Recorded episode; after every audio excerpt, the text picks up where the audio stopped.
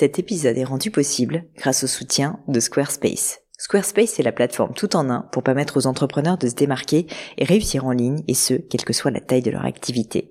Pourquoi est-ce que j'ai choisi Squarespace comme sponsor du podcast? D'abord parce que je sais qu'ici vous êtes très nombreux à entreprendre, avoir un podcast ou un projet qui nécessite d'être valorisé sur un site web. Et que Squarespace propose des outils vraiment simples d'utilisation pour avoir un site beau, propre et efficace en un minimum de temps. Quelques exemples de fonctionnalités, des templates de sites web personnalisables et adaptatifs pour créer des sites beaux et design en un temps record. L'outil email, le nerf de la guerre pour développer votre activité et communiquer avec vos clients. Ou encore leur outil SEO intégré pour émerger sur Google sans être un produit métier.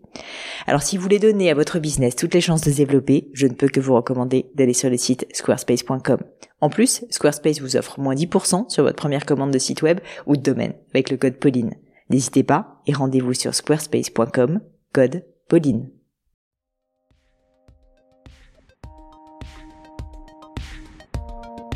Hello, hello les amis, ici Pauline Agneau et ma mission avec ce podcast est d'interviewer des personnalités remarquables pour parler de leur réussite et essayer de décrypter tant bien que mal avec elles les clés de leur succès. On évoque leurs principes de vie, leurs trucs, leurs rituels, leurs routines, leur philosophie même. Mon objectif, vous l'aurez compris, c'est de nous aider collectivement à progresser via l'aide de ces mentors virtuels pour devenir la meilleure version de nous-mêmes.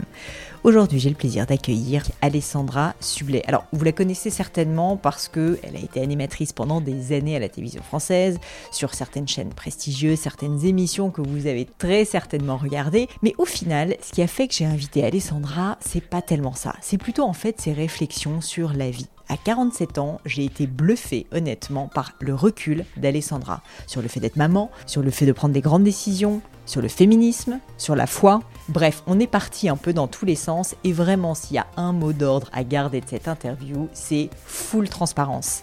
Je trouve qu'Alessandra a le cœur sur la main, qu'elle nous a livré mais vraiment toutes ses émotions, toutes ses réflexions avec une extrême sincérité. Vous allez voir, elle n'a pas sa langue dans sa poche et ça, j'adore J'espère de tout cœur que ça sera le cas pour vous aussi. N'hésitez pas à me le dire dans les commentaires. Et puis aussi, franchement, dites-le à Alessandra, elle est sur Instagram notamment. Alors, elle n'est pas ultra présente sur les réseaux, mais je suis sûre qu'elle sera touchée parce qu'en fait, tout son objectif, c'est vraiment de transmettre, transmettre ses idées, ses réflexions. Donc, si ça vous touche, eh ben, dites-le lui, ça lui fera le plus grand plaisir. Mais je ne vous en dis pas plus et laisse place à ma conversation avec Alessandra Sublet. Bonjour Alessandra. Bonjour Pauline. Écoute, je suis enchantée. Alors tu vois, depuis qu'on discute euh, là, euh, depuis 10 minutes, euh, tu as complètement chamboulé l'ordre de mes questions. J'avais envie de mettre play. Je me suis dit, mais arrête de parler, faut que je mette play, faut que je mette play. Donc, on va commencer par quelque chose que tu viens de dire à l'instant. J'adore l'âge que j'ai. Ouais. J'adore cette phrase. Ouais. Qu'est-ce que tu veux dire par là? Est-ce que tu peux, écoute, nous en parler? À l'heure où on se parle, j'ai 47 ans. Et hum, je ne me suis jamais aussi sentie bien qu'à l'âge que j'ai. Et je, et je, te disais juste à l'instant, c'est vrai, pour rien au monde, je repartirai en arrière. Pour deux raisons. Je pense qu'on met beaucoup de temps à se trouver dans la vie. Il y a des âges particulièrement difficiles. Euh, le, le, le, corner là d'une vingtaine d'années, euh, il n'est pas possible. C'est les 20 ans. Euh... Mais parce que je trouve qu'on te demande très tôt de savoir ce que tu veux faire dans la vie. Hmm. Et ça démarre presque en troisième ou en seconde, où tu commences à prendre une espèce de, de pression sociétale, comme si toi, tu avais une baguette magique et que tu savais déjà euh, en quoi tu voulais te transformer. Ça, je trouve ça difficile pour Mm. la plupart des jeunes. Et la deuxième, le, le deuxième corner, c'est la trentaine d'années, quand tu sais pas si tu as encore rencontré le bon gars ou pas, Hmm. et que tu as une espèce d'horloge biologique qui, je crois, n'est pas interne. Je crois qu'elle est aussi sociétale. Et que euh, tu as le sentiment qu'il faut vite rentrer dans le moule. Alors heureusement, on est en train d'évoluer et c'est super. Euh, pour euh, faire des enfants, avoir ton labrador euh, dans ton dans ta voiture et faire des balades dans une poussette qui se replie jamais euh, au parc. Donc en fait, je, je suis heureuse de m'être débarrassée de tout ça quelque part Mm. et de pouvoir, je crois, vivre pleinement et en pleine conscience la vie que je vis.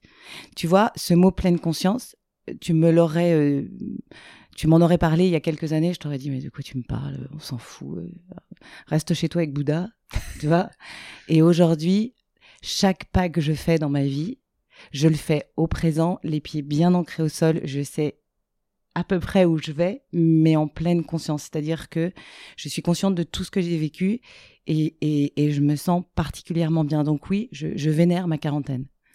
Tu, tu, te rappelles de comment est-ce que tu as commencé à rentrer dans cette phase ou quand tu es rentré dans cette phase de, de bien-être, en fait, d'acceptation Ouais, euh, quand j'ai commencé à assumer mes choix, qui étaient des choix euh, euh, pour la plupart euh, assez difficiles à vivre. Je parle notamment de, du divorce que j'ai eu avec le père de mes enfants il y a cinq ans.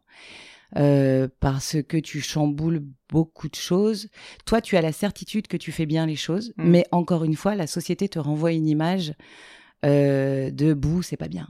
Oui, puis bah, je te le dis avec des mots d'enfant. public en plus. Quoi. Oui, alors il y a effectivement le, le, le, côté public, mais pour avoir parlé à, à, à, des hommes et des femmes qui ont vécu cela aussi, et surtout un divorce avec des enfants, euh, tu as vraiment ce, ce, ce sentiment euh, d'être le vilain petit canard un petit peu. Mmh. Et encore une fois, même si la société évolue, même si les choses se banalisent, un divorce euh, euh aux yeux de la société ça paraît banal, mais ça reste traumatisant quand tu le vis. Parce qu'il y a plein de choses à régler, parce que c'est compliqué, parce que trouver les mots justes face à tes enfants, c'est jamais simple, mm. parce que euh, euh, tu, tu as l'impression d'un grand vide derrière et qu'il faut sauter en haut de la falaise à un moment donné. Il faut sauter, c'est la seule façon de savoir si tu as fait le bon choix. Donc, comme j'ai sauté pas mal de falaises dans ma vie, et que je me suis souvent plantée aussi, je me dis, euh, ben oui, effectivement, il y a, y a eu des moments de doute et je crois, et on en parlait aussi toutes les deux, que ce sont ces moments de doute qui ont commencé à me construire. Et euh, il y a, voilà, il y a, euh, j'ai 47 ans, je te dis, autour de 40 ans, là, j'ai commencé à me dire, attends, qu'est-ce que tu veux vraiment mmh. faire de ta vie? À 40 ans, donc c'est... 40 ans. Ouais, après, peut-être que c'est, ce sera tard pour certains et tôt mm. pour d'autres, mais, euh, mais d'abord, il est jamais trop tard, ça j'en suis convaincue. Et, euh, et, mais c'était le bon moment pour moi. Euh, chacun a, a, a, son horloge, tu vois. C'est pas universel, ça non plus. Il y a des gens qui sont déjà en pleine conscience à 30 ans. Moi, je l'étais pas, mais encore une fois, c'est pas le chemin du voisin qui m'intéresse, c'est le mien. C'est très dur, ça. C'est clair. Et ça, cette période euh, de, questionnement en fait euh, un peu existentiel quand même sur mmh. euh, qu'est-ce que qu'est-ce que tu veux faire de ta vie, qui tu es. Enfin, en plus on est tellement le, job est tellement identitaire maintenant. Enfin, c'est difficile.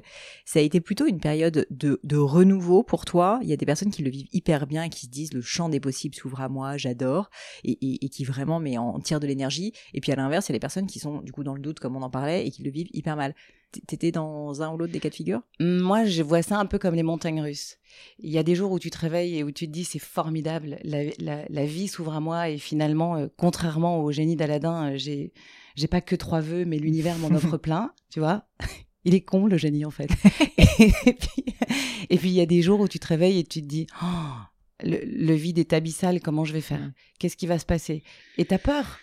Et, et, en fait, c'est cette peur qu'il faut apprivoiser. Parce que c'est cette peur qui doit être constructive et, qui ne doit pas euh, t'enfermer. Je, je, pense pas être différente des autres. Et je mets vraiment les hommes et les femmes dans le même panier. On vit tous ces moments-là. Et, euh, d'ailleurs, euh, c'est d'être dans le déni total que de ne pas se l'avouer. Euh, moi, j'ai pas de problème du tout à en parler, mais les jours où le vide abyssal est là, c'est dur. Parce que tu te dis, attends, qu'est-ce que je viens de prendre comme décision? Mais comment je vais faire? Et puis, c'est vrai, tu te bouges, tu te dis, allez, c'est pas grave, je vais aller faire un peu de sport, ça va, ça va me vider la tête, ça te fait du bien une heure, et puis après, tu reviens à tes interrogations. Mais ces doutes-là, cette peur-là, doit se transformer en positif. Mmh. C'est à partir du moment où tu comprends que tu peux sauter ces obstacles-là et que c'est ça qui te fait avancer que tu que, que, que, la lumière apparaît quelque part quoi. Tu peux rester bloqué toute ta vie. Hein. Tu sais, c'est drôle parce qu'il y a beaucoup de gens qui me disaient oui, mais toi, tu as un tempérament de fonceuse. Oui, c'est vrai, mais j'ai un tempérament de fonceuse. Pour autant, c'est pour autant, j'ai peur et j'ai des doutes souvent et, et, et, et, je me dis de toute façon, la seule façon de savoir si j'ai raison, bah vas-y, c'est de sauter, mmh. c'est d'avancer. Tu arrives pas sinon, c'est pas possible. Donc, euh, soit tu prends le parti de rester dans ton petit confort, mais viens pas te plaindre des années après parce qu'en fait, euh, il y a que toi qui es maître euh, de ta vie. Soit tu prends les décisions qui sont parfois dures parce que de toute façon, je vais te dire, dire oui est toujours plus simple que dire non. Dire non, c'est déjà un choix en soi. Hmm. Il faut apprendre à dire non. On est nombreux à ne pas savoir dire non. Et quand tu commences à le faire une fois, après tu te rends compte que tu sais le faire et puis après t'avances, t'avances et t'avances encore. Et après tu vas vraiment chercher cette espèce de liberté fondamentale dont tu as besoin pour avancer, qui est de dire ça c'est mon chemin. Et je, je, et je t'emmerde en fait si tu penses que c'est pas le bon. Non mais pardon, il y a un moment donné, il faut appeler un chat un chat. Ton chemin ne sera jamais celui du voisin. Il peut être sinueux, Hmm. il va être euh, euh, euh, plein de mauvaises herbes, il sera pas beau parfois, mais il y a un moment donné, il va s'embellir. Et là, tu seras heureux. Tu dis euh, apprendre à dire non. Alors, je t'avoue que ça me parle parce que je suis pas la meilleure pour faire ça. et et j'ai été très mauvaise. Maintenant, j'apprends un peu à le faire. Toi, t'as dit, t'as dit non à un moment donné sur quelque chose où je pense que les gens t'ont pris pour une folle. C'est quand t'as dit, bah, en fait, je vais arrêter d'être euh, journaliste, euh, qui était quand même ta carrière et en plus avec beaucoup de succès. Est-ce que tu peux me parler, je voulais te poser cette question, du, du cheminement, en fait, qui t'a amené à dire ce non Quelque chose derrière, bien sûr, mais qu'est-ce qui fait que tu t'es dit, bah, en fait, c'est plus ce que je veux? Alors, d'abord, j'étais animatrice, pas journaliste. J'avais Mm. pas de carte de presse. Je, je fais pas ce métier-là. Et j'y j'y tiens parce que le mot animatrice est souvent galvaudé, tu sais, comme s'il était accolé à quelque chose d'un peu ringard. Sauf que ça a été mon métier pendant 20 ans et j'en suis très fière. Euh, je crois que je me suis mis en quête de sens, rapport à tous ces doutes, rapport à ces choix de vie que j'avais faits, personnels. Et qu'à un moment donné, à faire ces choix, je me suis rendu compte que j'étais plus au bon endroit. J'avais fait 20 ans d'un métier extraordinaire, j'ai eu beaucoup de chance, j'ai rencontré des gens merveilleux. Euh, je, je, je, je me suis battue euh, pour faire des émissions que j'avais fondamentalement envie de faire. Je voulais toujours, encore une fois, que ça ait du sens, mais c'était fini en fait. C'est comme une histoire amoureuse. T'as plus Mm. le cœur qui bat, t'as plus l'adrénaline qui va avec. À 44 ans, je me suis dit, mais en fait, c'est pas possible. Je vais pas continuer à faire ce métier juste parce que c'est chouette que les gens te reconnaissent dans la rue et que tu gagnes bien ta vie. Donc les gens m'ont dit que j'étais folle pour deux raisons. La première, c'est parce que c'est très confortable. Donc en fait, on te regarde, on te dit, mais enfin, Ah oui. franchement, t'as as, tout ce que tu veux, euh, les gens t'aiment bien, t'as de la notoriété, tu gagnes ta vie. Mais tout ça était matériel pour moi quelque part. Euh, Je ne me reconnaissais plus là-dedans. Donc à partir du moment où tu n'as plus cette envie, cette adrénaline et le cœur qui bat, encore une fois, c'est comme dans un couple, ben, il faut te rendre à l'évidence. Donc une fois que tu as dit ça, tu te dis, OK, qu'est-ce que je vais faire? Mm. bah, Step by step. J'arrête d'abord. Parce que c'est la seule façon de vraiment rebondir. Tu peux pas rester, tu sais, c'est, c'est comme si tu restais avec un homme ou avec une femme et que tu disais, bon, je reste le temps de trouver quelqu'un d'autre. Je l'aime plus, mais je reste quand tu même. comprends? Ouais. Mais C'est pas du tout honnête, ça. Mm. Donc, euh, en plus, tu parles à quelqu'un d'hyper fidèle. Donc, je me suis dit, voilà, je, je dois plus me mentir à moi-même. Donc, j'arrête. Et, et à partir du moment où, j'ai pris cette décision, où je l'ai verbalisée, parce que c'est ça la pensée aussi, c'est quelque chose commence à arriver dans ta tête, et puis tu commences à le, à, à le verbaliser, et puis après, les choses se mettent en marche. Et, euh, et, et de là, j'avais déjà écrit un, deuxième livre qui était J'emmerde Cendrillon où j'expliquais un peu justement le cheminement de, de mon parcours et je me suis dit, j'ai besoin d'aller le dire aux gens. Et j'ai commencé l'écriture d'un seul en scène et c'est là que je me suis dit, bah voilà, il y avait une logique. Je, je suis prête pour aller faire autre chose. Je ne sais pas si ça réussira, je ne sais pas si les gens adhéreront, mais c'est ce dont j'ai besoin à l'intérieur de moi, là, tout de suite. Il faut vraiment s'écouter. Il faut vraiment parfois laisser de côté euh, ces injonctions, par exemple, de la société qui te Mm. disent euh, ben non, en fait, le bon chemin, c'est celui-ci parce que euh, c'est celui de tout le monde. Non, c'est pas vrai ça. Il faut vraiment s'écouter. Tu vois, ce que je trouve hyper intéressant dans ce que tu dis, c'est que pour, pour t'aider à prendre cette décision qui devait être une décision euh, très dure parce que lourde de conséquences avec toute cette pression, en fait, t'as d'abord euh, arrêté et ensuite finalement t'as trouvé la solution qui est d'écrire le seul en scène et, et de te lancer dans cette nouvelle carrière. Ouais. Et en fait, ça, je trouve ça intéressant parce que souvent, les gens, euh, si je prends un peu un, une, je fais une file, une métaphore, c'est un peu comme s'ils sont en train de voler en avion et en même temps, ils sont en train de réparer l'aile, si tu veux. Et ils font les deux en même temps. Mais du coup, c'est hyper difficile. Tu Et donc pas. là, j'ai l'impression que une des clés, en fait, qui fait que tu as réussi à le faire, c'est justement que tu t'es dit, bah, en fait, je vais poser l'avion. Et puis maintenant, je vais réparer l'aile. Oui, c'est-à-dire, c'est c'est vraiment cette, euh, c'est, euh, c'est- cette autre métaphore de tu es au bord de la falaise. Ouais. Comment tu veux savoir ce qu'il y a tout en bas? La seule façon de savoir, c'est de sauter. Et encore une fois, tout le monde peut le faire, ça. D'où que tu viennes, quel que soit ton milieu social, tu peux le faire. La seule chose, c'est que oui, c'est un risque. Mm. oui, il y a un choix à faire. Tout le monde euh, euh, n'arrive pas forcément à faire ses choix, mais c'est ces choix-là qui vont te définir. C'est ces choix-là qui vont faire qu'à un moment donné, euh, tu vas avancer. Alors c'est pas simple, hein. sincèrement, je t'assure. Plus d'une fois, je me suis retrouvée au bord de cette falaise en me disant, oh, c'est pas possible, c'est pas possible, c'est pas possible. Et puis, bah saute quoi. Voilà. Et quand tu l'as fait une fois, même si l'échec est au bout de tout en bas là, eh ben c'est pas grave. Hmm. Parce que on a cette capacité, nous, les êtres humains, à se relever, à rebondir. De toute façon, c'est le meilleur truc qu'on ait inventé pour euh, se réinventer. Hein. Non, mais tu vas faire quoi? On va pas tous euh, rester échoués en bas de la falaise. Tu vois, si, tu as envie, toi, de rester tout en bas de la falaise, c'est ton problème. Moi, je préfère regrimper et me dire, attends, voilà, j'ai ce truc-là en moi, c'est vrai. Si je peux le communiquer autant que possible, je le fais. Mais je crois que c'est comme ça qu'on y arrive, sincèrement.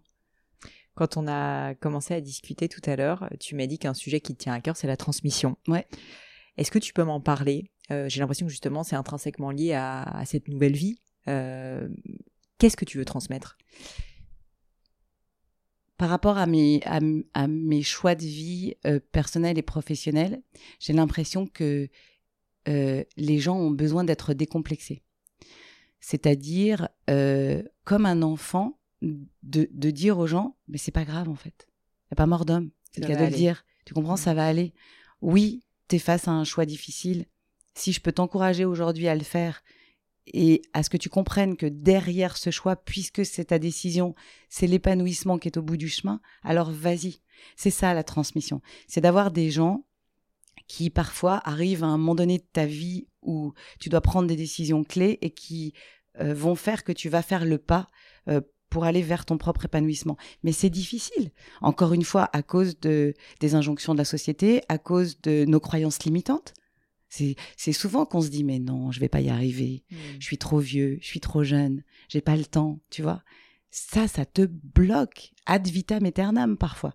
Donc, euh, euh, c'est ça la transmission. C'est de libérer ta parole parce que tu penses que tu as un peu d'expérience, parce que tu penses que tu as fait des choix dans ta vie qui n'ont pas toujours été simples et qui peuvent résonner euh, dans la vie des autres. Et ça, c'est ce que tu essayes de faire passer comme message dans le seul en scène? Mais ben oui, parce que j'en ai besoin. Tu sais, ça va te paraître très bizarre. Euh, aujourd'hui, on a l'impression dans la société qu'il faut avoir vécu des choses graves pour prendre la parole. Il faut avoir euh, vécu des, choses qui ont qui t'ont traumatisé pour pouvoir dire aux autres, euh, voilà, fort de mon expérience, je vais pouvoir vous aider. Non, n'importe quel chemin de n'importe quel anonyme peut avoir du sens pour quelqu'un d'autre. c'est pas parce que tu n'as pas vécu des choses graves dans ta vie que ta parole ne peut pas être libératrice pour d'autres. Donc ça aussi, il faut se décomplexer par rapport à ça.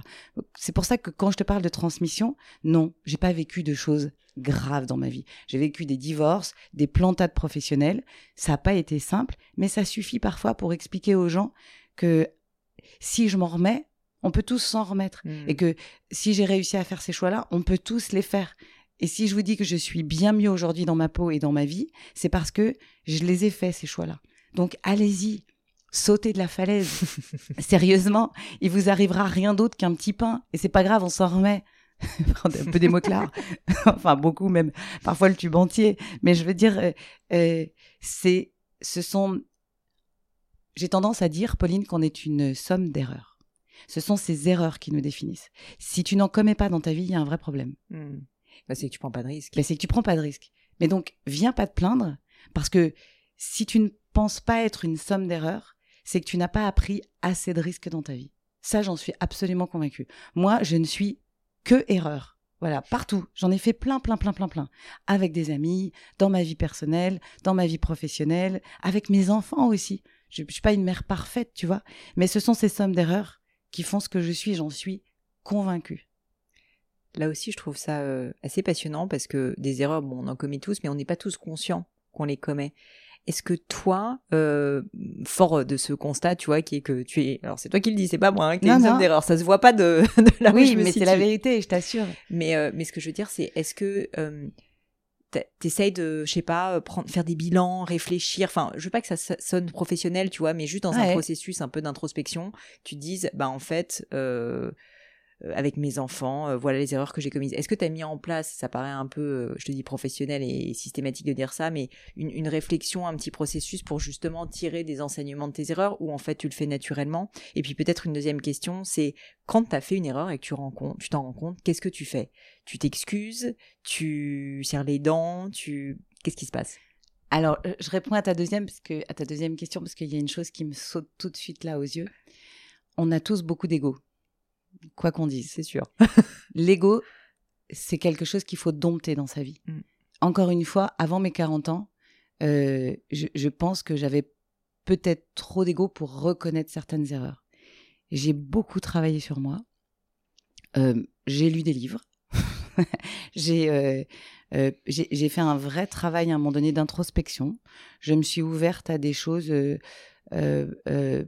pas de méditation, de yoga, mais je me suis ouverte à des choses plus inspirantes, plus méditatives peut-être.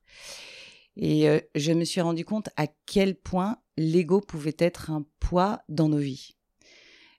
Pour pouvoir s'excuser de quelque chose, il faut avoir suffisamment travaillé sur soi pour admettre que s'excuser va te faire autant de bien à toi qu'à l'autre en face.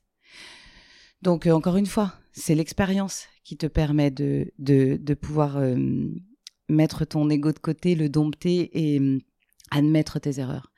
je crois que moi j'ai fait, je, je, crois qu'il y est, j'ai dompté mon ego.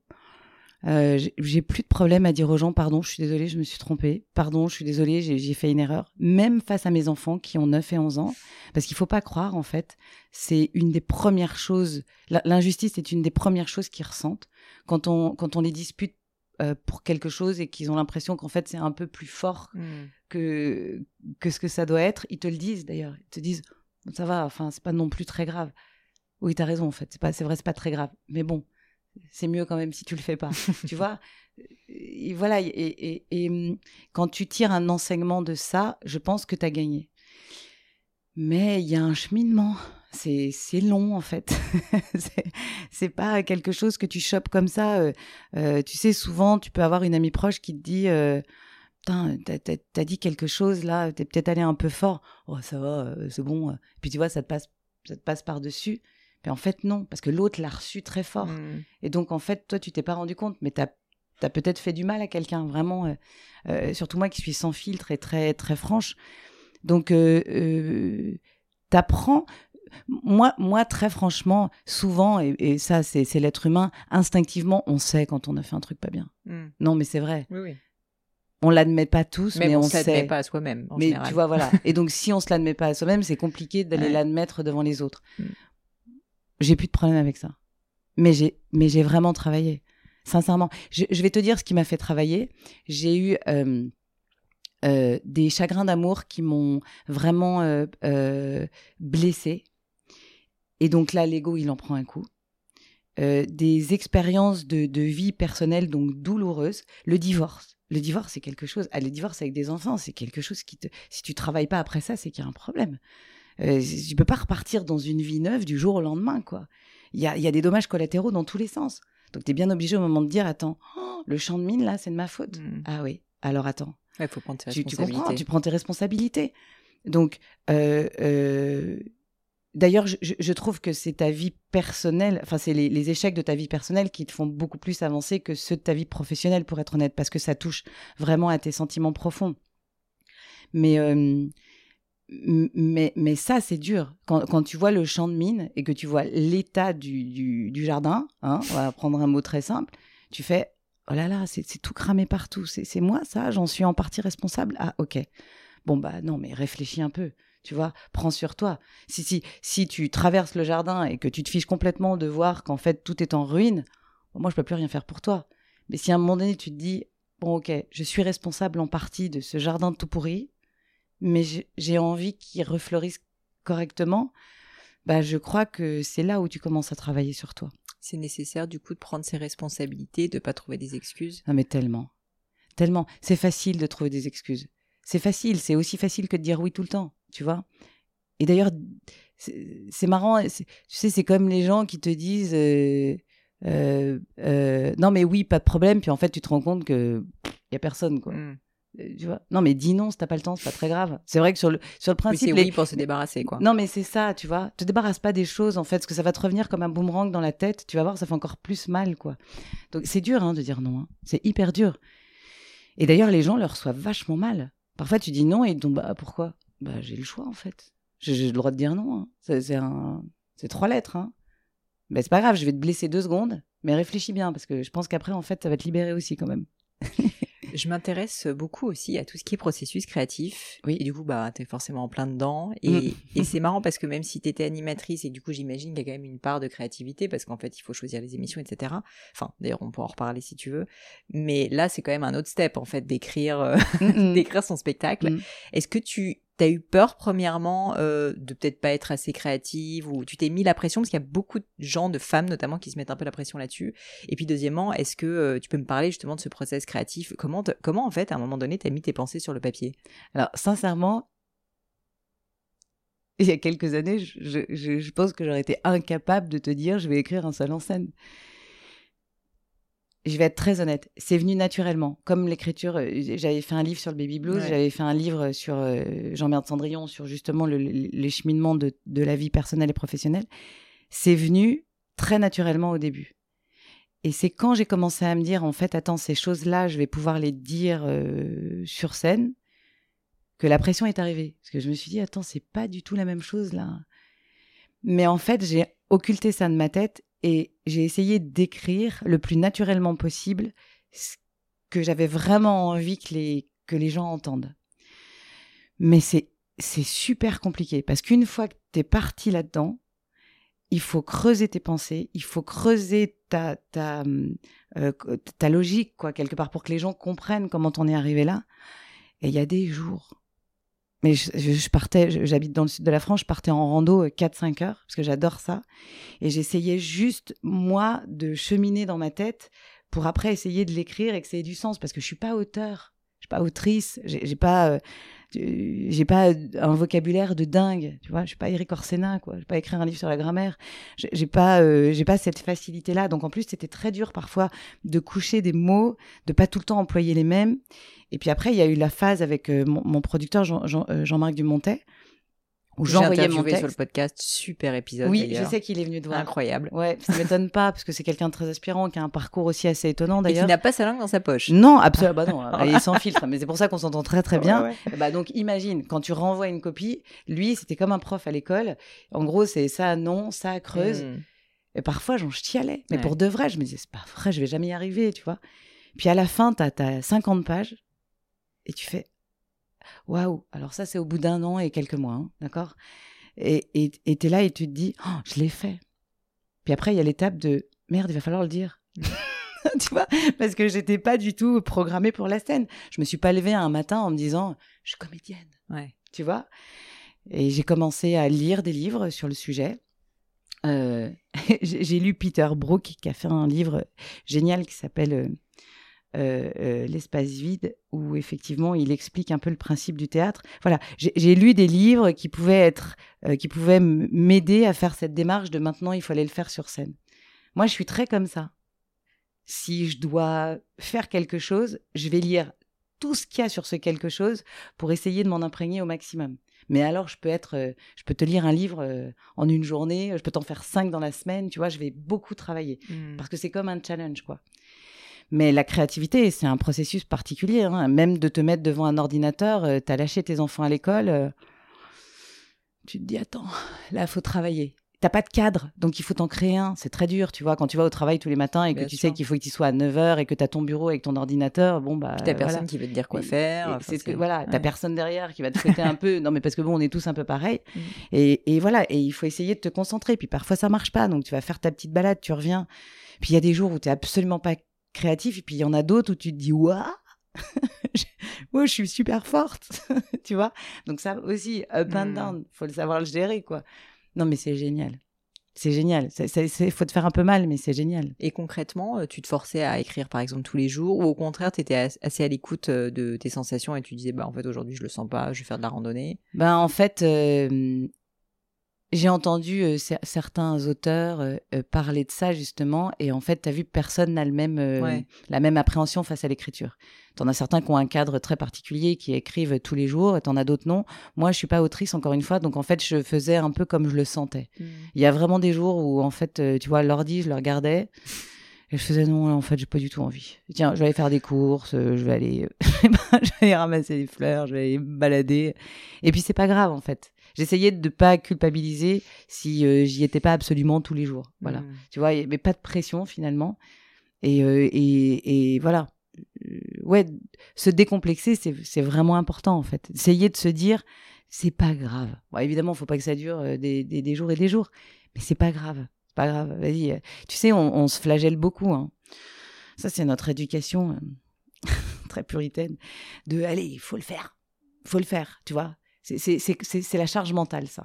Tu sais, c'est comme quand tu passes dans la chambre de tes enfants et que tu te dis, ah là là, le lit est pas fait, faut que je le fasse. Non, mais c'est pas grave s'il est pas fait un jour, en fait. Essaye, essaye déjà de commencer par là. Parce que la charge mentale, elle démarre sur des tout petits trucs, hein, tu vois. Un frigo mal rangé, euh, un oubli euh, de, de course, euh, une chambre d'enfant euh, pas faite. Ah non, mais faut se détendre un peu, parce qu'on n'y arrive pas. Et pourtant, c'est une maniaque qui te parle. hein. Donc, moi, une miette par terre peut me rendre dingue. Donc, j'essaye, je travaille sur moi aussi sur des choses comme ça, tu vois, en me disant, le coussin noir qui n'est pas à côté du coussin beige, c'est pas très grave. On va le laisser à sa place aujourd'hui, on le rangera demain. Oui, et puis c'est aussi des excuses pour ne pas faire des trucs parfois plus difficiles comme Bien sûr. l'écriture ou des choses comme ça. Bien sûr, tu vois. Ouais. C'est donc euh, non, je je je je je, suis je, je pense quelqu'un qui a beaucoup vécu dans un cadre. J'ai fait de la danse classique en sport-études et j'ai eu un métier qui m'a quand même obligé à être vraiment au taquet tous les jours avec le sourire en plus parce que contrairement à d'autres, c'est pas un bureau où tu peux faire la gueule, quoi. Mm. Donc c'est vrai que dans ma quarantaine, à partir du moment où j'ai décidé de lâcher un peu, je me suis aussi lâché la grappe à moi-même. Ça veut pas dire que chez moi euh, c'est euh, le fouillis. Ça veut pas dire que ma vie est désorganisée. Ça veut juste dire que j'ai appris à, à, à aimer ne pas faire tous les jours tout bien. Et ben quand tu commences à faire ça, je t'assure que tu te fais beaucoup de bien. Mm. Mais vraiment, et ça commence par des toutes petites choses, vraiment. Et, et, et à commencer par tes enfants, en fait. Parce que parfois, on est dur avec soi-même, donc du coup, on est dur avec eux aussi. Tu vois, c'est comme quand nos enfants rentrent d'une journée de d'école, quand ils passent, ils passent. Quand tu y penses, ils passent beaucoup de temps à l'école, t'as les devoirs en plus. Et tu te dis, attends, euh, bah tu sais quoi, moi, il y a des jours où je leur dis, on arrête on arrête. Je vais faire quoi? Je vais pas te taper la tête contre la table. hein. En fait, ça rentre plus. C'est normal, en fait. Tu vois, t'as passé déjà une journée. Toi aussi, t'as pu avoir une journée de boulot. Eux ont une journée d'école. Allez, vas-y. Viens, on lâche. C'est pas grave, quoi. Et puis, on lâche tous ensemble. Ça, je le fais de temps en temps. Je le fais parce que euh, on s'en sort pas. On va tous finir avec un ulcère, quoi. Non, mais c'est inspirant parce que vu ton parcours, je l'avais étudié et j'avais vu que tu avais commencé, euh, entre guillemets, ta carrière dans la, dans, dans la danse classique, Ouais. qui est pour moi le symbole même de la discipline, c'est du travail. Enfin, un truc euh, où tu, tu, tu rentres dans un espèce de chemin comme ça, de, de travail, de difficulté, de sacrifice. Ouais. Et là, on voit vraiment, en fait, toutes ces années qui t'ont fait mûrir et qui font que maintenant, tu es beaucoup plus à essayer de lâcher prise pour te concentrer sur l'essentiel et l'important. quoi. Exactement. Et ce lâcher prise là, c'est là où j'en suis et, et il fait tellement de bien, Mm. tellement de bien. Et, et c'est vrai que euh, nous les femmes, on a quand même ce truc parce que je euh, j'adore les hommes autant que j'adore les femmes. Je tiens à le dire parce que c'est important parce qu'on vit en ce moment dans une société très particulière où certaines veulent un monde d'Amazon et moi je n'en veux pas. Je, je, il y a des hommes formidables. Euh, il y a des hommes qui m'ont beaucoup aidé et je tiens à le dire là, c'est important. Mais nous, les femmes, on a quand même ce truc en nous. Je sais pas d'où ça vient, mais de, de bien faire les choses. Tu vois, comme des bons petits soldats. Mm. Nous, on a ce truc de, il faut essayer d'être parfaite partout. Mais on n'est pas parfaite. C'est impossible de l'être. Et il y a tout eu, il y y a eu une période de ma vie là, quand mes, ma fille avait deux ans, mon fils venait de naître, mon boulot euh, qui me demandait beaucoup de temps, euh, mon mari, euh, le- la maison, l'organisation. Je me suis dit mais c'est quoi ce bordel? Mais mais en fait stop. Tu peux pas. Tu vois, je, je- j'y arrive plus en fait. Et vraiment, je, je, j'ai pas d'autres mots, je suis désolée, c'est assez vulgaire, mais je dégueulais cette vie-là. J'avais l'impression de plus dormir, j'avais l'impression de, de de pas faire tout bien parce que tu peux pas faire tout bien et j'avais l'impression qu'en fait tout le monde à côté de moi y arrivait sauf moi. Hmm. D'abord d'une, c'est parce qu'il y a beaucoup de femmes et ça va heureusement la, la parole se libère. Il y a beaucoup de femmes qui jusqu'à maintenant ne disaient rien. Tu vois, ça c'est comme le baby blues. Moi j'ai accouché, mais j'en ai voulu à la terre entière. J'ai dit mais attendez, excusez-moi. Vous, vous, vous m'avez toutes dit que c'était un moment merveilleux. Mais c'est l'enfer. Mais c'est l'enfer. Je pleure tous les jours. J'arrive pas à m'occuper de ma fille. Et j'ai même pas deux secondes de temps dans ma tête où je me dis Ah, c'est le plus beau moment de ma vie. Tu vois, j'ai été emportée par une tempête et j'ai écrit un livre pour ça, pour dire aux autres Attendez, c'est génial d'être mère. Oui, c'est vrai. Mais vous allez vivre des moments très durs aussi. Donc, c'est pas grave. Vous allez aimer votre enfant. Mais, mais accepter que ces moments soient, soient difficiles parce que ça l'est. C'est hyper dur de devenir mère. C'est hyper dur. ça, a été un tsunami dans ma vie. Tu t'arrives, t'arrives chez le pédiatre, il faut, il faut, ah oui, alors il faut penser à ça, il faut faire ça. Oh là là, elle commence à tousser. Oh là là, elle a la crève. Qu'est-ce que je fais? La crèche, le truc.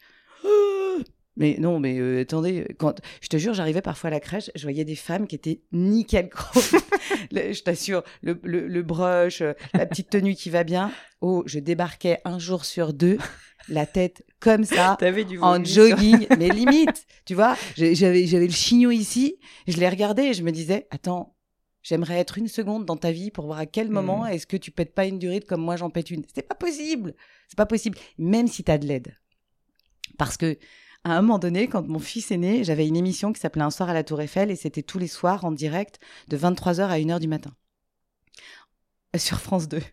Et je rentrais à, 1h du mat. Évidemment, mon fils se levait pour le biberon, ma fille dormait, et quand il se recouchait, ma fille se réveillait. Et donc là, en fait, là, c'est plus que la vie est un mmh. bordel sans nom, c'est la taille au-dessus. C'est-à-dire qu'en fait, toi, tu fais, attendez, euh, oui, j'ai une émission à préparer. Oui, alors attends, non, le biberon là. Non, alors la crèche là. Ah, la crèche, c'est plus possible. Ah, ok, parce qu'elle est malade. Ah oui, pardon. Tu vois là, euh, t'as as, déjà eu ce sentiment que tu pouvais plus respirer, Pauline? Tu sais, ce sentiment où en fait tu te rends compte que t'inspires mais t'expires plus. Hmm. T'en es pas consciente tout de suite. Et puis il y a un moment donné en fait où c'est ton corps qui lâche un peu, c'est ta tête qui lâche, et puis là en fait, euh, part en dépression, il hein, n'y a pas d'autre mot quoi. Bah, je l'ai eu ça. Je l'ai eu et, euh, et je peux pas croire que ça arrive pas à tout le monde à un moment donné. Sauf que il faut le dire en fait. Il faut se libérer. C'est pas, c'est pas grave. J'ai vraiment eu des moments de solitude énormes où tu sais, tu te retrouves dans le volant, volant de ta voiture et t'es là. Je veux plus. C'est limite, tu réclames ta mère et ton père, quoi. Tu dis, mais qu'est-ce que j'ai fait? J'y arrive plus et plus.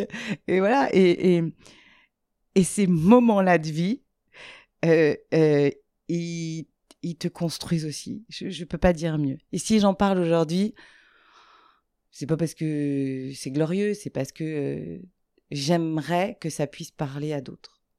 Donc, c'était ta question. Voilà pourquoi je te parle aujourd'hui. Il faut que ça parle à d'autres, il faut que ça en aide d'autres, il faut que cette fragilité devienne une force. Et il faut pas s'enfoncer en pensant qu'on est tout seul, parce qu'on ne l'est pas, quoi.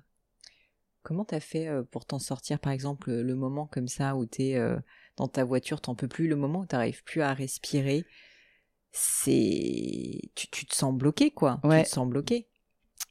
Euh, qu'est-ce qu'il y a eu Qu'est-ce qu'il y a eu comme déclic Qu'est-ce qui a fait que je suis pas suicidée? Non, mais enfin, c'est un peu ça, quoi. Qu'est-ce qui fait que t'es sortie oui, je de, sais, je sais. de, ce burn-out, de cette dépression, de ce que c'est, quoi? Hmm.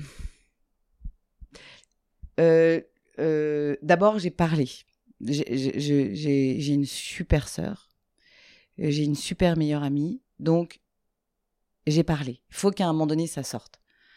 Dans ton entourage, tu as forcément quelqu'un à un moment donné auprès de qui tu peux vraiment te confier. Et le faire en pleurant même, c'est pas grave. Parce que déjà, si ça sort, si c'est verbalisé, ça fait du bien.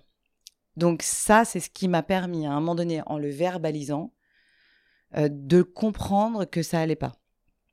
Et déjà, c'est le premier point, ça. Il faut le verbaliser. il faut le début, tu, tu, tu, sentais que ça allait pas, mais tu t'étais pas formulé. Oui, et puis tu as un peu honte. Euh, tu, tu, tu sais pas trop euh, si euh, tu es toute seule ou pas, mmh. tu vois, dans ce monde-là, à ressentir la même chose. alors qu'en fait, aujourd'hui, je le dis, il y a des millions de gens à qui ça arrive tous les jours. Et des gens dont dont tu ne soupçonnerais pas. Tu sais qu'il y a beaucoup de gens, en disant ça, parce que je, dans mon seul en scène, j'en parle, qui me disent c'est fou, on pensait pas que ça vous arriverait à vous. Mm. Mais c'est incroyable. Au contraire, au contraire. Et, et c'est pour ça que j'en parle, tu vois, parce Bah oui, que parce si t'as l'air, enfin, t'es Bah oui, si forte, t'es, t'es- enfin, justement, c'est encore plus important que je le dise moi alors. Parce Bah que ouais. si c'est l'image que je dégage, mon Dieu, je passais par des moments de solitude euh, aussi forts que les vôtres, quoi.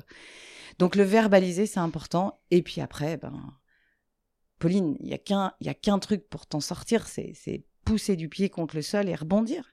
Qu'est-ce que tu veux faire? Personne va aller te chercher, hein, tu vois. Il y a un moment donné, euh, c'est là où tu dois prendre le bon chemin. C'est là où tu dois te dire, bon, allez, de toute façon, je je vais pas rester comme une loque là, euh, tu vois euh, à pas prendre de douche, euh, à pas, tu vois, à pas, à pas- Non, stop. Ok, allez, j'y retourne, quoi. Alors, c'est long, hein, parfois. hein, parce qu'il y a des jours où tu replonges, il y a des jours où tu te dis à quoi bon? J'ai vu un documentaire. Je te parle de ça parce que ça m'a beaucoup aidé à l'époque. J'ai vu un documentaire sur Netflix d'un acteur euh, américain qui s'appelle Johan Hill, qu'on a vu notamment dans Le Loup de Wall Street, tu Ah sais, oui, le gars qui se porte bien. fort, ouais. Exactement. Et en fait, ce gars a eu un, un psychologue pendant très longtemps. Il a fait un documentaire sur ce, sur ce psy qui commence à avoir la maladie d'Alzheimer et avant que la maladie l'attaque, il voulait absolument faire ce documentaire pour que les gens voient à quel point le raisonnement de ce gars-là était exceptionnel. Et dans ce documentaire, euh, et alors évidemment, moi j'ai toujours un problème avec les noms, mais on va le retrouver. On mettra même la rêve s'il faut, je m'en fiche, il n'y a pas d'action là-dedans. Il t'expliquait que ton petit neurone dans ta tête prenait un labyrinthe qui était toujours le même, d'accord, quand tu avais ces pensées négatives. Mm. Et que tant que tu disais pas à ce petit neurone de changer de labyrinthe, bah en fait, il était, euh, tu vois, tout le temps dans le même boucle, cheminement. Il fait sa boucle. Il fait sa boucle. Mais en fait, à partir du moment où tu comprends que c'est toi qui es le conducteur de ce petit neurone et que si tu as envie de le faire changer de cheminement, tu peux. Mm. Et je sais pas, il y a eu, tu vois, des petits déclics comme ça de, de, de, de livres que j'ai lus, de documentaires que j'ai vus, de gens qui te parlent, de podcasts que tu entends. Et, et, et tu commences à comprendre qu'en fait, c'est toi qui es maître euh, de ton petit cerveau. C'est toi qui peux dire à ce petit neurone, non mais tu commences à m'emmerder là avec ton chemin de merde. Donc en fait, non, attends, je vais, je vais ouvrir la boucle. Et Mm. hop, le neurone sort. Et c'est vrai ça. On est absolument maître, seul maître à bord de notre euh, conscience, de notre cerveau, qui n'est peut-être pas fait comme celui des autres. Mais si tu comprends que tu peux piloter ce petit neurone, et je sais de quoi je parle parce que j'ai passé mon brevet de pilotage d'avion et je pense que c'est pas anodin, c'est parce que tu commences à comprendre que c'est toi qui es maître de tes décisions. Ta tête ne fonctionne pas toute seule, Pauline. Mm. Ta tête fonctionne parce que c'est toi qui es maître de tes idées. Alors ça, c'est un truc, il faut le comprendre. Parce que je t'assure que quand tu... Ça paraît bête à dire, mais quand tu as réalisé que tu étais vraiment maître à bord de ce petit neurone, je dis pas que tu lui dis de faire ce que tu veux. Je dis juste, tu peux le faire sortir de certaines boucles qui sont l'enfer. Ça va avec les chagrins amoureux, avec euh, les complaintes professionnelles, avec certaines décisions que tu prends. Voilà. Si tu sens que tu es trop en boucle, c'est ta faute. Fais sortir ton neurone. Fais-le sortir, tu es capable de le faire sortir. Il faut lui parler. Non, mais moi, j'ai eu l'air très con, je pense, parfois, au volant de ma voiture. Mais je me parlais. Je me disais, ça suffit maintenant. Ouais. Stop. On va prendre une autre boucle. C'est plus la bonne, là. Stop. Tu vois Oui, tu peux refuser aussi. euh, Mais bien sûr. Mais c'est dur, hein. C'est dur. C'est ça, travailler sur soi. C'est vraiment ça, travailler sur soi. T'évoquais aussi le fait qu'il y avait des livres qui t'avaient aidé. Est-ce Oui. qu'il y en a un qui te vient à l'esprit euh, sur ces sujets? Parce que je suis sûre qu'il y a plein de personnes qui honnêtement se reconnaissent complètement dans ce que tu dis Ouais. et qui disent mais attends qu'est-ce qu'il y a comme livre Alessandra que je peux lire Alors- pour m'aider? J'avais lu un livre de Fabrice Vidal qui s'appelle Les cinq portes. Mhm. Euh, T'en as entendu parler? Oui. Alors, euh, moi, j'étais pas du tout branchée. Alors voilà, ça c'est important de le comprendre. J'ai une sœur qui est coach et soph- sophrologue, D'accord. donc qui vit en pleine conscience depuis longtemps, qui est droite dans ses bottes, euh, qui a conscience depuis longtemps de qui je suis et de ce de ce qu'il fallait changer dans ma vie pour que vraiment je me retrouve, et qui m'a amené petit à petit à ce cheminement. Euh, et j'ai lu ce livre, et en fait, euh, ça a fait partie des livres à un moment donné qui m'ont aidé, comme ce documentaire, tu vois, à comprendre un petit peu comment pouvait fonctionner notre psychologie. J'ai écouté aussi euh, euh, beaucoup de, de euh, parcours inspirants, comme tu le fais dans ton podcast, de gens à un moment donné qui arrivent dans tes petites oreilles Et bizarrement, ça arrive au bon moment dans tes petites Mm. oreilles. Tu sais, on parle souvent de signes. Alors, il y a des gens qui vont dire, ça va, c'est bon. Mais si, si, si, si. hein. L'univers t'envoie des messages très souvent. hein. C'est juste toi qui les vois pas parce que tu ne vis pas justement en pleine conscience. Mais à partir du moment où tu commences à être vraiment droite dans tes bottes, je t'assure que ces signes-là, tu les vois tout le temps. Et c'est pas de la voyance, hein. c'est pas euh, je parle avec mon grand-père, avec ma grand-mère. Non, non, c'est des vrais petits signes et qui sont importants et que tu dois prendre en compte. Parce que s'ils arrivent là, à cet endroit-là, c'est qu'il y a une raison. Mais ça, j'en suis absolument convaincue. Euh, donc euh, voilà, et puis après, je pense que c'est pas pour rien qu'on est aujourd'hui dans une société où on entend beaucoup parler de bien-être, que des podcasts euh, euh, comme les tiens euh, fleurissent dans le bon sens du terme. Euh, tu as eu l'envie à un moment donné d'interviewer des gens qui avaient un parcours inspirant parce que toi-même, on en a parlé, tu as eu des moments de doute dans ta vie, que tu as commencé à écouter certains podcasts et que tu t'es dit putain, tiens, ça m'aide. Mm. Je vais aller aider les autres. Toi aussi, tu es dans la transmission. Bien sûr. tu vois, et, et tu, t- et tu te guéris aussi toi-même en faisant ça. Ah, je dis tout le temps, ce podcast, c'est ma psychothérapie personnelle. Mais voilà, et, et tu aides aussi pas mal les gens. Donc en fait, ça aussi, c'est un, un, un cheminement. C'est euh, ouais, c'est, tellement important, c'est tellement important. Je, je pense qu'on est, euh, et tant mieux d'ailleurs, on arrive à un moment donné, peut-être là, dans, dans nos vies, chacun, euh, à être beaucoup plus sur la résonance du bien-être, du bien commun, de, de, de la solidarité, parce qu'on en a besoin. Parce que je crois qu'on arrive à un moment tous là de nos vies où on peut plus faire euh, semblant, euh, chacun de notre côté. euh, non, je, je, je crois qu'on a tous besoin de se réancrer correctement. Ça veut pas dire rester avec une encre dans un port. Ça veut dire juste de cheminer tranquillement et d'essayer de trouver la bonne issue et, et, et dans la bienveillance peut-être aussi. Ça c'est un mot, tu vois. Ouais. La gentillesse, la bienveillance. On va dire, elle est gentille. Mais tant mieux si elle est gentille, en fait. C'est chouette, les gens gentils. C'est chouette, les gens bienveillants. Tu sais, autre chose. On parle souvent de la solidarité entre femmes. J'ai pas eu beaucoup de femmes bienveillantes à mes côtés. Alors moi, je veux bien qu'on parle de sororité, euh, de solidarité entre femmes. Mais encore une fois, j'ai rencontré très peu de femmes bienveillantes. Et je suis pas naïve non plus sur le sujet. Et j'en parle aujourd'hui parce qu'on on est dans un monde où on pousse beaucoup le féminisme. Et je trouve ça très bien à beaucoup d'égards, notamment sur l'égalité homme-femme salariale, professionnelle. Mais attention de pas tout mélanger. Hein. On n'est pas toutes dans le monde des bisounours et elles sont pas toutes en train de nous regarder en disant elle est, vraiment fantastique. Non, mais tu vois ce que je veux dire. J'ai fait une table ronde. Tiens, je vais te donner une anecdote. J'ai fait le festival d'Avignon où j'ai joué mon seul en scène pendant un mois. Et euh, euh, j'ai fait une table ronde à un moment donné euh, dans, dans, dans un, un magasin de livres. Enfin, ça s'appelle une librairie, Alessandra, voilà. et il y avait une cinquantaine de personnes. Il y avait, c'est vrai, beaucoup de femmes. Et je dis à un moment donné, parce que je l'explique, c'est vrai, dans mon seul en scène, que j'avais donné une interview dans le L à une époque en expliquant que lors de, ma séparation, j'avais pris conscience qu'il fallait aussi que j'aille vers mon épanouissement de femme, me libérer un petit peu aussi de, de, euh, de certaines contraintes que j'avais et qu'il fallait que je m'affranchisse un petit peu de mon rôle de, de, de mère. Mhm. Parce que le père avait aussi sa place. Ah oui, c'est important ça, hein. parce que euh, y a beaucoup de pères qui font les choses très bien aussi. Et donc je dis, c'est marrant parce qu'on vit dans une société où en fait euh, on nous explique qu'il y a que les femmes qui peuvent tout faire. Donc en gros, euh, les hommes n'ont pas leur place. Et je dis très ouvertement à cette table ronde, je dis voilà, je, je pense qu'on est hommes et femmes euh, capables de faire les mêmes choses. Oui, nous les femmes, c'est vrai, on a certaines proportions à être beaucoup plus ambidextres sur certains domaines. Mais euh, voilà, tout- toutes, euh, toutes les femmes sont pas merveilleuses non plus et il faut faire la part des choses. Et là, j'entends connasse. Ah. Et je me dis, attends, qu'est-ce qui vient de se passer? Et donc, j'identifie la personne qui, euh, cette, cette jeune Qui- femme qui me femme, dit connasse, voilà, une femme, tout à fait, Ouais. qui part. Et je dis, bah non, faut pas partir. Parce que j'ai dit, vous fustigez Ah, certains. Ah, mais bien sûr. Je dis, c'est là où on va s'arrêter deux secondes parce que vous venez d'illustrer exactement ce que je viens de dire.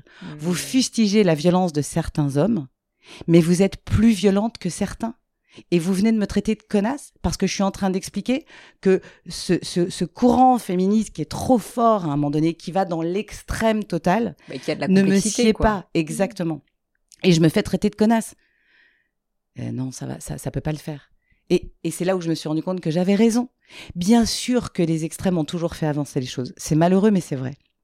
Mais on peut pas rentrer dans cette dans, dans cet extrémisme-là. C'est pas possible. C'est pas possible. Et en me faisant traiter de connasse, je me suis dit, t'as ma grande, t'as tout perdu parce que je vais rajouter deux trois lignes dans mon seul en scène. tu vois? Tu vas en parler Je sur le podcast que de je, voilà, je pense que je peux toucher plus de monde que toi et parce que je pense aussi qu'il y a certaines femmes qui se reconnaîtront. Bien sûr. C'est c'est important de le dire. Tu vois, c'est marrant. Il y a plein de mots bannis en ce moment, comme s'il fallait plus toucher. C'est pas grave. Euh, J'ai vu le spectacle de Florence Foresti. Mhm. À la fin, tu l'as vu ou pas? Non. À la fin de son spectacle, elle a 2 secondes 30 de mots que je trouve absolument euh, euh, top. Elle dit, voilà, petite parenthèse, le premier homme euh, qui m'a porté sur ses épaules, euh, c'était mon père. Euh, le premier qui m'a emmené à un concert et qui m'a pris la main, c'était mon petit ami. Je voulais juste dire là que, en gros, que j'aimais bien les hommes aussi et qu'il y en avait des chouettes. Ça m'a fait tellement de bien parce que je le pense aussi, Mm. tu vois et qu'il faut aussi les remettre à la juste place. Tu te rends compte, Pauline, qu'aujourd'hui, je me fais plus de soucis pour mon fils que pour ma fille? Non, mais je suis sérieuse. Je, je me dis, mais il va faire quoi, lui, quand il va vouloir draguer une fille Non, En mais fait, sûr. non, mais à, à quel moment est-ce qu'il va être. euh, tu vois, je vais encore, on chercher n'est au pas aux. États-Unis. Non, que... mais, mais tu, à quel moment il va se prendre un hashtag sur les réseaux sociaux, lui? Mm. Et, et- et j'ai peur de ça. Et parfois, je discute aussi avec euh, la jeune génération, avec des filles qui ont entre euh, 15 et 20 ans. Parce que je le dis souvent, j'aime la jeune génération et c'est vrai. Et je t'assure, elles s'affranchissent de beaucoup de choses. C'est déjà des guerrières. Elles sont convaincues, en fait, que elles peuvent euh, euh, tout faire toutes seules. Mais c'est pas vrai. Je le crois sincèrement. En plus, je crois qu'on est tout un peu pareil. On a, on a tout ce petit côté de c'est chouette le prince charmant. Enfin, tu vois, au fond, je, je peux pas croire que, que, que tu fasses un acte sexuel sans te dire une seule seconde qu'il pourrait y avoir juste un tout petit truc derrière. Non, parce qu'on est foncièrement faite comme ça et que c'est pas grave. Tu vois, je vais me faire insulter. mais, mais, mais c'est chouette d'être une femme. Faut pas essayer d'être un mec. Et pourtant, je te le dis, et je pense que j'ai porté ma petite paire de couilles pendant des années, euh, tu vois, en me disant, Eh, je suis indépendante, je vais faire tout toute seule. C'est pas vrai. C'est très dur d'être seule. Attention, c'est très dur d'être seule. Et d'être seul contre les autres en permanence. Oui, et, et, euh, et élever des enfants seuls, c'est dur. Euh, Enfin, tu vois, il y a- attention, attention, c'est très dur d'être seule. Bon, j'ai encore plein de questions pour toi. Il y en a une que je voulais te poser avant de passer à mon crible, c'est le regard des autres. Parce que s'il y a bien une personne qui a dû subir le regard des autres, et donc je sais Oui. pas si tu en as souffert, si ça t'a fait prendre des décisions, mais finalement ta, ta carrière entière était ben, en fait au vu et au su de tous, quoi, c'est clair. Et donc je voulais te parler de ce rapport et te demander s'il avait évolué dans le temps. Si euh, ben, maintenant euh, que tu es qui tu es, euh, tu portes un nouveau regard sur la personne que tu étais avant et, et comment elle vivait le jugement des autres. Alors, c'est drôle que tu me parles de ça parce que mon seul en scène à la base s'appelait Le regard des autres. Ah. Et en fait, c'était pas assez percutant et donc du coup, on a changé par tous les risques n'auront pas la saveur du succès. C'est un truc qui est très dur dès le départ, le regard des autres. C'est très dur dès, dès le départ dans la cour d'une école déjà. Tu vois? On va essayer de faire comme les autres pour pas justement se démarquer. Parce que quand tu te démarques, hop, cette différence marque un arrêt euh, justement dans le regard des autres. Et on te montre du doigt. Ça va très vite le regard des autres. hein. Donc ça commence petit, puis après euh, euh, encore plus quand tu es ado, et puis après euh, quand tu fais pas tout comme les autres. Mais même quand tu fais tout comme les autres, tu te dis attends en fait on fait pas super bien. Et encore une fois on se prend le regard des autres. Le regard des autres c'est l'injonction de la société. Si tu vis avec le regard des autres, tu n'arri- tu n'arriveras à rien. Parce que le regard des autres ne sera jamais la juste valeur de ce qui est bon pour toi dans ta vie. Mais alors ça, j'en suis absolument convaincue. Alors attention, Pauline, si tu entends 50 fois la même chose dans ton entourage rapport à ce que tu fais, c'est qu'il y a un Oui, problème. il y a peut-être quelque chose. Tu vois? même. Mais je pense qu'à un moment donné, il faut vraiment essayer de se dire le chemin que j'ai choisi n'est pas celui des autres, mais c'est celui qui m'épanouit. Ok, je fais fi du regard des autres.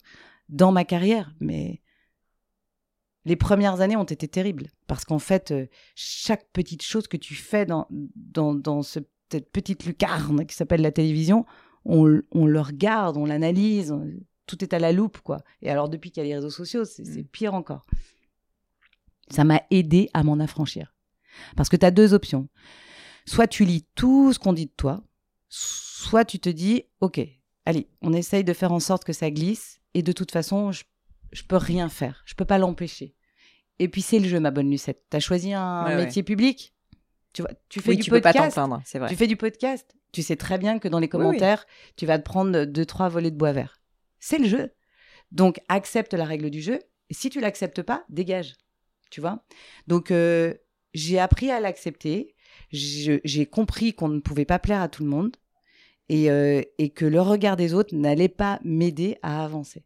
Et tu as réussi à faire en sorte que tu ne- tu n'en souffres pas, parce que c'est une chose de savoir euh, que, tu vois, il il doit pas compter, mais ensuite, fondamentalement, qu'il ne t'affecte pas, c'est quand même autre chose. Ouais, bah, je me suis blindée. Vraiment, je, je, je, je crois que je me suis blindée à tel point qu'aujourd'hui, je peux absolument tout lire, tout voir sans aucun problème. Je t'assure que ça ne me touche plus du tout. Et ça m'aide à libérer ma parole. Bah, Tout clair. ce qu'on se dit là, il y a quelque temps, j'aurais peut-être même pas pu te le dire en me disant oh on va encore déclencher ça, ça va être Mm. je m'en fous royalement. Mais alors, tu peux même pas t'imaginer. Je, je pense que c'est important justement que cette société aujourd'hui ne nous bride pas, qu'elle aide les gens à parler, à s'exprimer, à dire ce qu'ils pensent, quelles que soient euh, le- le- les opinions de chacun. C'est important. Sinon, ça s'appelle pas une démocratie. Hein Donc, on va tous partir en Corée. Mais je suis en France. J'ai la chance d'être dans un pays où l'on peut dire les choses. Ça aussi, c'est une chance. Donc, euh, voilà. On me donne le micro, je le prends, je m'exprime. Mais ça m'a pris du temps aussi, Pauline. Ça m'a pris beaucoup de temps. Le, le regard des autres, il a été permanent, mais même dans mes, dans mes choix personnels. Euh, je t'assure, le, le, divorce. Mais un truc tout bête, tiens, j'y pense. Le réhausseur des enfants dans ma voiture m'a pris la tête. Écoute-moi bien. À chaque fois que je voulais accrocher ce truc, parce qu'il fallait le renlever, parce qu'il y a des gens qui montent à l'arrière de ta bagnole, donc du coup, tu les enlèves, tu les remets, ça rentre pas vraiment dans le coffre, c'est chiant. Au bout d'un moment, je m'en suis affranchie.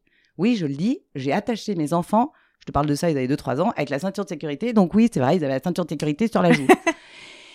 Eh ben, je me suis libérée d'un poids. Et un jour, je, me rappelle, je sors de la voiture, j'étais à Paris, et il y a une nana qui passe et qui dit Vos enfants sont accrochés comme ceci à l'arrière?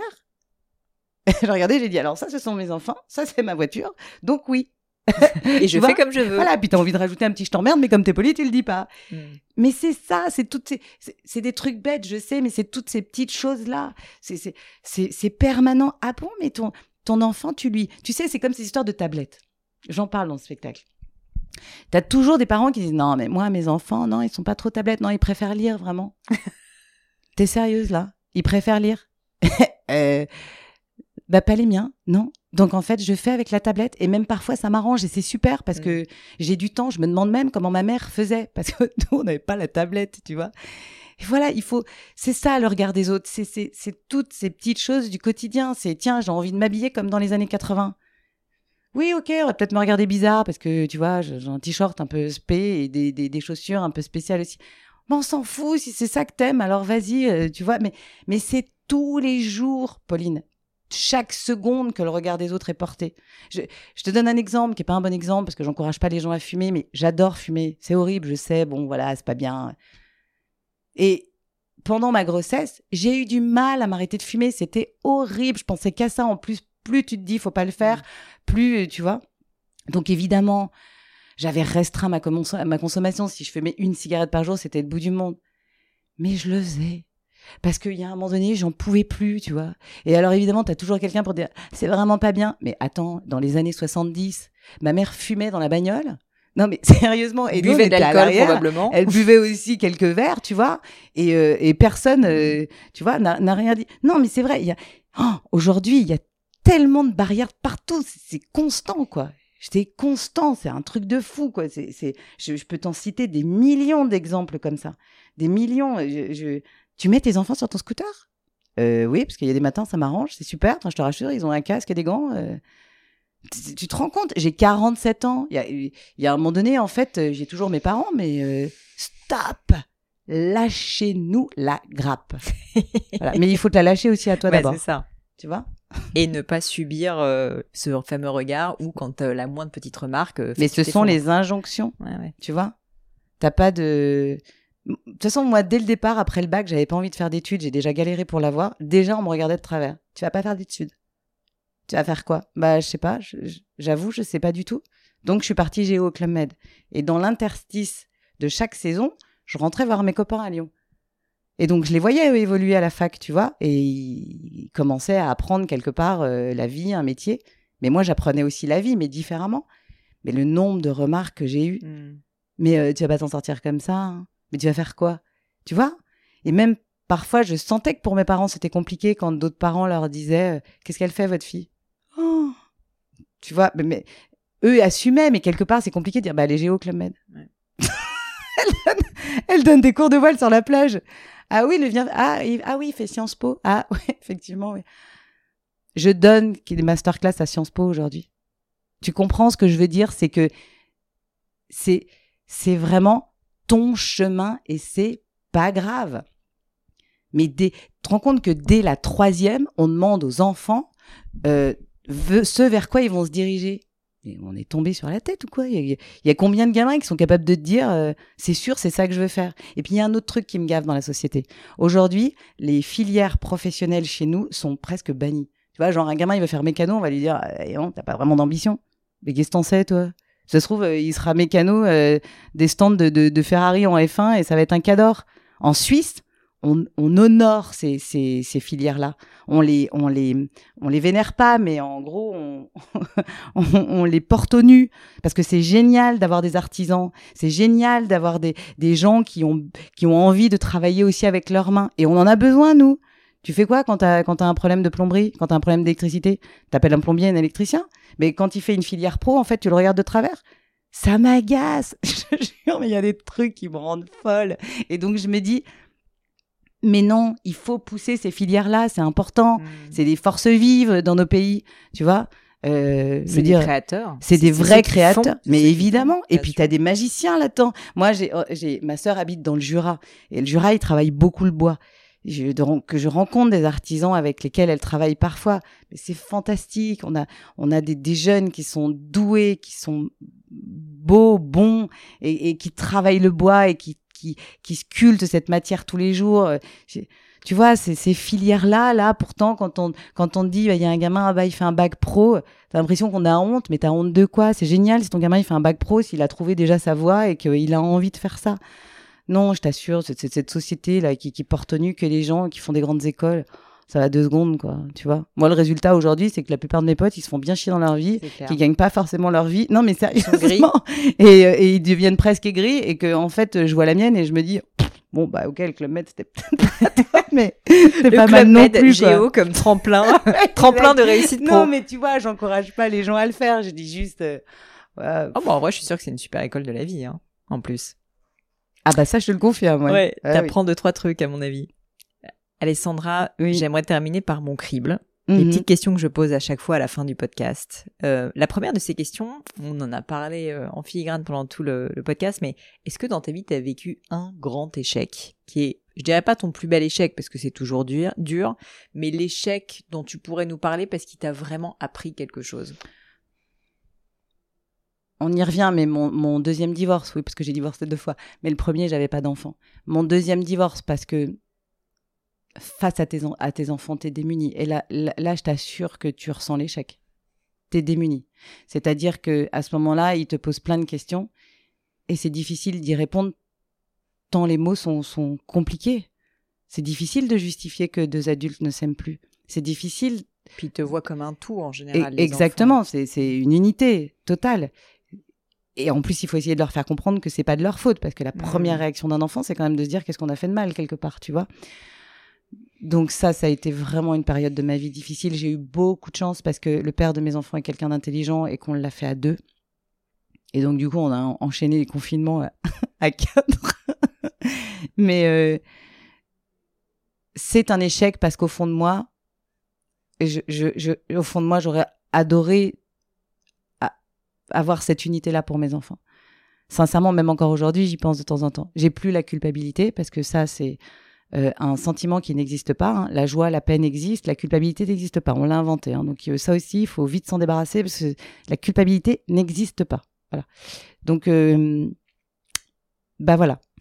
Tu discutes avec Madame Culpabilité et tu la laisses un petit peu de côté. Mais c'est tous les jours dans ma vie, quand je réveille mes enfants le matin, il n'y a pas un quart de seconde où je me dis pas que c'est un échec parce que ça a quand même changé, transformé quelque chose chez eux, quoi qu'on en pense, une émotion, une tristesse, je le sais. Et ça, c'est de ma faute.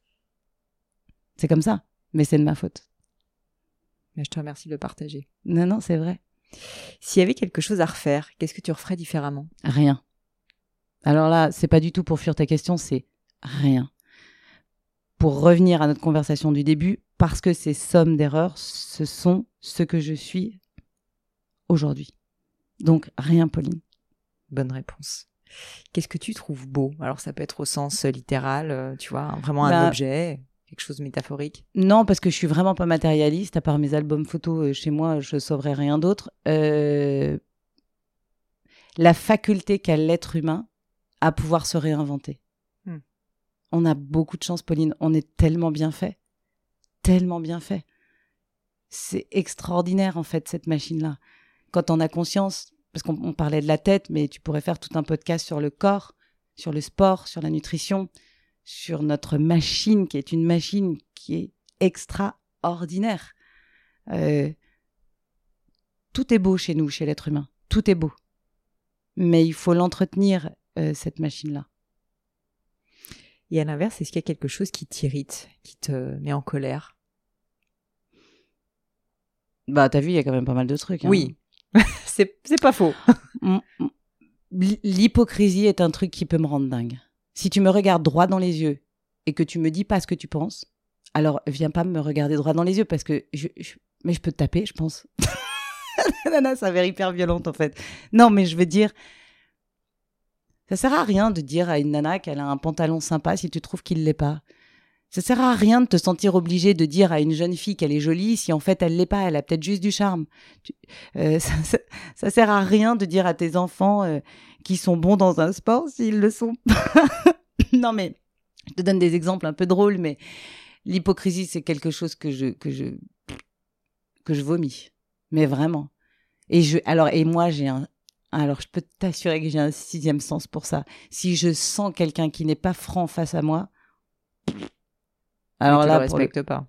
non, si, parce que je, je suis euh, polie et bien élevée, mais je lui donnerais même pas euh, a shit of peace, comme disent les Américains. Alors, cette question, je l'aime bien aussi. Est-ce qu'il y a une, euh, une maxime ou une citation qui te parle, que t'aimes, euh, une phrase, peut-être que tu te répètes? Oui, alors il y a deux choses. D'abord, j'ai, je dis très souvent euh, deux phrases. C'est le mouvement crée la chance. Le mouvement crée la chance. Le fait de sauter euh, la falaise. Le mouvement crée la chance. Tu veux qu'il t'arrive quelque chose dans ta vie, bouge. Il y a que le mouvement qui crée la chance. Hmm. Si tu bouges pas, il y a rien qui arrivera. Et la deuxième chose, Pauline, c'est euh, j'ai pas de problème avant qu'ils arrivent. Je n'ai pas de problème avant qu'ils arrivent, d'accord. C'est pas faux. Pareil. Pauline, je vais pas commencer à faire travailler ma tête Ouais, ouais. sur un truc qui potentiellement pourrait arriver. Ce qu'on fait tous pourtant. Mais oui, bah non, bah là j'ai appris moi. Ouais, mais- Alors qu'en fait, il est pas encore là. Donc fous-moi la paix là-dedans. Charge mentale. Je n'ai pas de problème avant qu'ils arrivent. Tu sais, c'est, ça me rappelle un peu la phrase, c'est Mark Twain, je crois, qui disait un truc du style euh, I've had a lot of problems in my life, most of uh, which uh, never uh, existed, un truc dans le genre. Enfin, c'est pas exactement cette phrase. C'est vrai. mais- Bah, tu vois, parce que c'est pas concret. C'est nous qui nous inventons quand même beaucoup de problèmes. Hmm. Tu vois. Donc j'ai pas j'ai pas de problème avant qu'ils arrivent. Et ça, je l'ai sorti un jour en interview et je me suis étonnée moi-même. je, je te jure, je me suis dit, mais c'est, mais c'est bien sûr que c'est ça. Ouais. Et je me le répète assez souvent en fait, tu vois.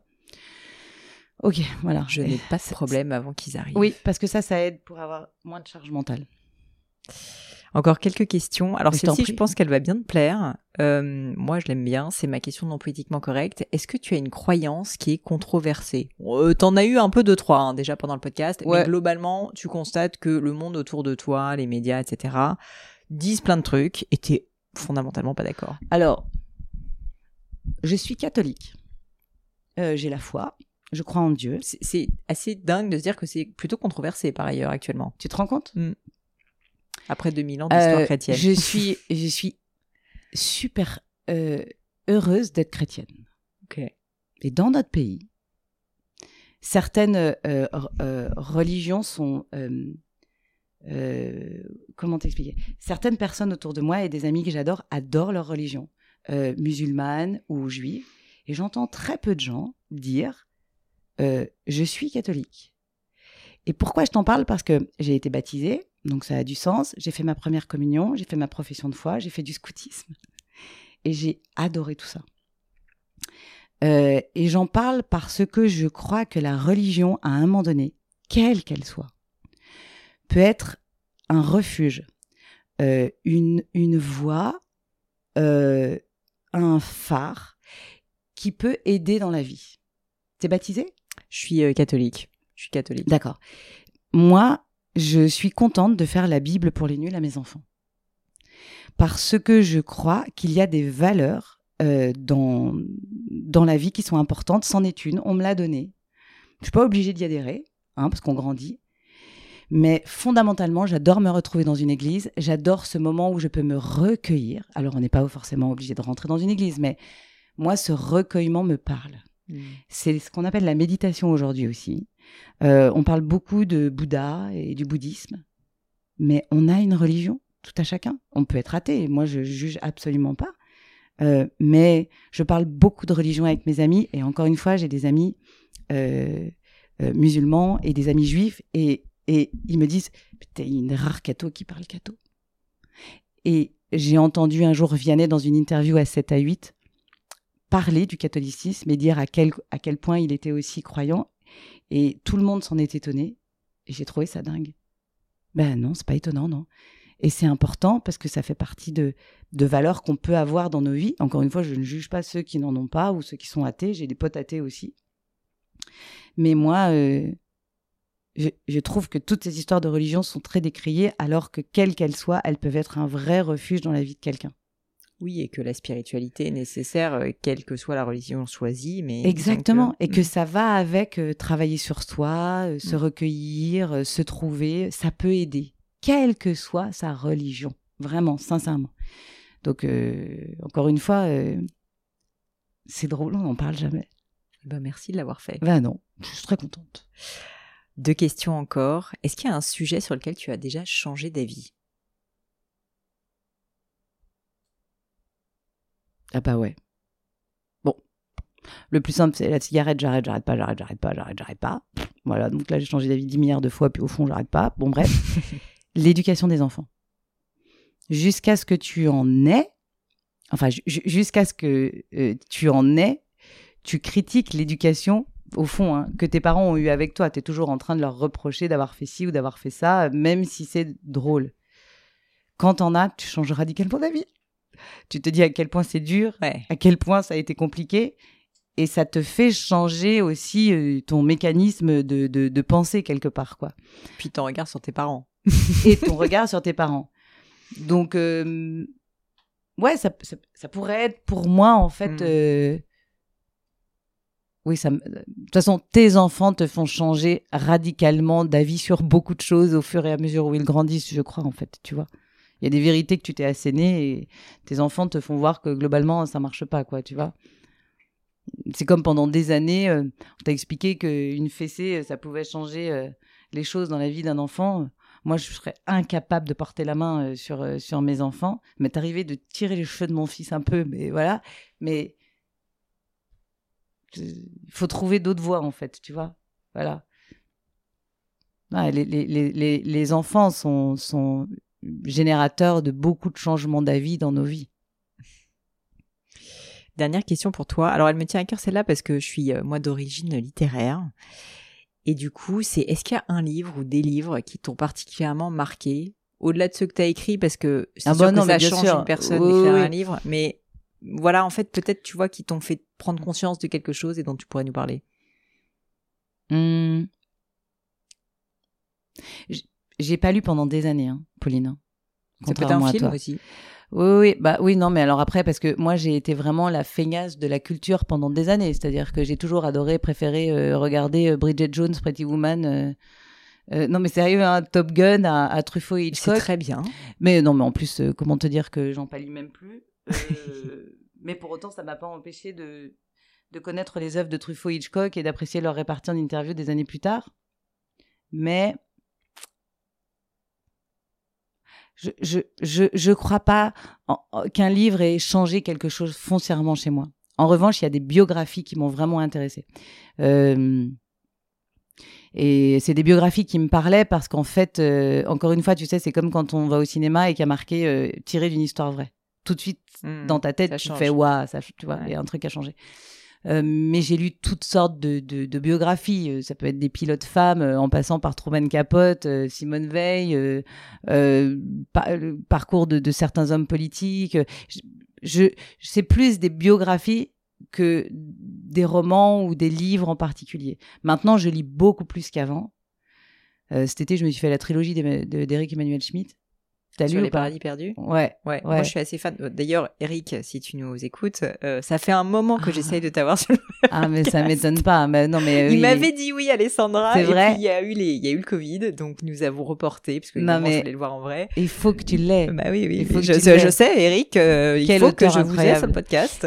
mais voilà, non, non, mais tu vois, et il y a ça. Je, je me, je me refais euh, petit déjeuner à Tiffany, tu vois, parce que je te dis encore une fois, je suis un peu fascinée par le, la vie de Truman Capote et, ses livres sont dingues. Mais euh, non, je, je pourrais pas m'inventer une vie. J'ai pas eu de livre de chevet pendant des années. Je te dis, j'étais pas forcément portée sur la lecture et c'est venu vraiment plus tard. Écoute, tu nous as déjà donné beaucoup.